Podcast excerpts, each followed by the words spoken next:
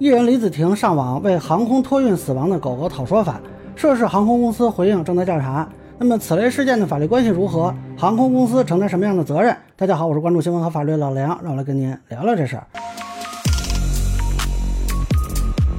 啊，有一个艺人李子婷在网上爆料，说自己的狗呢通过航空托运，结果到了地方之后发现已经死了。那他呢是联系不上这个托运的泰国航空。本地航空公司啊，应该是指东方航空吧，被他指责是推诿，啊，说这个狗狗跟货物在一起经历了高温运送，啊，也有网友指责呢是机场暴力运输导致的，呃，这个事情呢，这个由于这个李子婷女士是泰国籍啊，如果她回泰国去打这个官司呢，我不太了解当地法律，啊，但是很多关注这个事儿的都是中国网友们，那咱们说说中国内地的法律是怎么判断的。呃，首先一个基本问题就是，这是一个承运合同关系啊，不清楚是不是李子婷本人作为托运人啊，也可能是他委托别人在泰国那边托运的。那么承运人呢是泰国航空公司，呃，现在根据泰国航空的这个回应啊，这是一架货运航班，所以呢，现在这个该公司的货运部门正在调查啊，这个就解释了为什么狗会跟货物在一起，因为本来就是货运航班嘛，那么这个狗其实它也是一个货物。啊，当然了，不是说这个货运航班就活该死狗啊。那么双方呢，应该是签订有一个承运合同的，具体就要看这个承运合同的约定如何。啊，至于这里边是不是还涉及东航和机场呢？目前看啊，可能跟托运人一方不构成直接的这种法律关系。应该说呢，是托运人啊，向这个泰国航空索赔。那么如果泰国航空发现说啊，问题出在东航，或者是刚才说的机场暴力运作，那等于是他们的行为。把这个泰国航空教他们办的活儿给办砸了，那再按照这个过错原则去追索。但这个呢，其实跟李子婷关系不大，他就找这个泰航算账就行。呃，如果他愿意，可以把后续两家列为共同被告。呃，在责任认定这一块呢，当然了，合同约定很重要啊。比如说这个约定的是一个什么样的这个运输方式，或者说机舱温度应该控制在什么条件啊？那就算没有约定，这个承运人也要有一定的注意义务。但是他这个注意义务啊，仅限于采取措施，而不是保证结果。你比如说，如果他承诺了刚才说这个控温的问题，那么在机舱内就应该安装这个自动调温设备。只要他能证明这自动调温设备一直在工作啊，说这个东西没有坏，那就不能论证他机舱的温度过高，除非你有什么客观证据。啊，那如果说没有什么维修故障记录啊，你就不能论证说啊，当时这个舱内缺氧啊，什么失压呀这些情况。啊，除非还是说了你有其他的证据啊，比如说当时你在这里头放了一个什么监测仪器，但一般不太可能啊。这个在维权上来说呢，对于托运人其实不是很有利。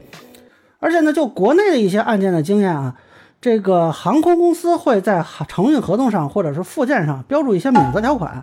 比如说呢，有的这个航空公司就会要求托运人提交小动物托运预定申请书，这个规定正常运输条件下，这个小动物受伤啊、患病啊、逃逸、死亡啊都不承担责任。甚至有的航空公司直接就规定了叫死亡自负条款啊，但是具体说这个泰国航空公司的这个承运合同是怎么写的，咱们不知道啊，也可能人家写的啊更人性化一点，我不太了解。那咱们假设啊，遇到了这种合同条款，一般来说呢，托运人会提出说是格式合同来抗辩，但是呢，司法实践里不一定都能成功啊。你比如杭州中院审理的一个托运法斗犬死亡的案件，就认定南航的死亡自负是格式条款，那么无效。但是呢，在北京顺义法院审理的一起这个宠物犬托运死亡案件，就认为这个国航相关条款虽然属于格式条款，但是已采用合理方式尽到了提醒义务，而且呢无不合理的免除或者减轻这个国航自己责任或者加重这个托运人责任的这种情况，那么也没有限制托运人的主要权利，就不存在无效的情形。那这个其实就具体看他到时候的举证情况了啊。那么如果说啊。呃，举证成功了，认定了这个航空公司有过错，那承担什么责任呢？目前看主要是退还运费和货物损失啊。在当前的内地的法律环境下，这个宠物还是规定为财产。如果合同上有价值声明，或者说有约定的赔偿条款，那就按约定走；如果没有，那就是托运人你要举证了啊。您这狗到底值多少钱？有没有发票啊，或者怎么样的？但是呢，同时这个民用航空法是有一个限额规定的。那么国内国际啊，随身呀，你还是说是啊，纯粹的分离的这种运输啊，它不太一样。像李子婷这个肯定是国际航空公司，应该是分离托运。那么按照民用航空法呢，就是每公斤为十七个计算单位，一个计算单位呢是一个特别提款权啊，这个不是固定值，应该是按判决之日计算。呃，最近好像是九块多人民币。那李子婷这狗多重咱不知道，假设啊十公斤，好算吧。那么就是一百七十个计算单位，一千五百多块钱啊。当然了，它这狗要更重一点，可能会赔的更多一些。那可能有人觉得说不合理啊，觉得我这狗啊花好几百万买的，那这种情况你托运的时候，您就应该找一个约定赔偿高一些的啊。那样的话，那个托运费恐怕也不一样。这个就怎么说呢？呃，您花多少钱就买多少的服务啊，确实是这么一个情况，就跟你买快递一样嘛，你快递你也要保价或者怎么样的。那么另外呢，还有就是说可以主张一个精神损害赔偿，但这个必须是在航空公司有过错的情况下，就刚才提到那两个案子，杭州的法院由于认定航空公司啊等于有过错，是支持了精神损害赔偿。那这个狗主人说呢，养了四年，特别有感情，累计花费上百万啊，具有不可替代性。那么。啊，法院一看说，那必须得认定一个精神损害赔偿了，三千元啊，这个数字我估计对于很多狗主人来说不是很满意啊。咱们目前呢，呃，精神损害赔偿这一块的额度确实还不太高啊。那最后还是说一下呢，这个只是一个大致的法律规定和以往案例的介绍，具体说啊，这个李子婷这狗到底怎么回事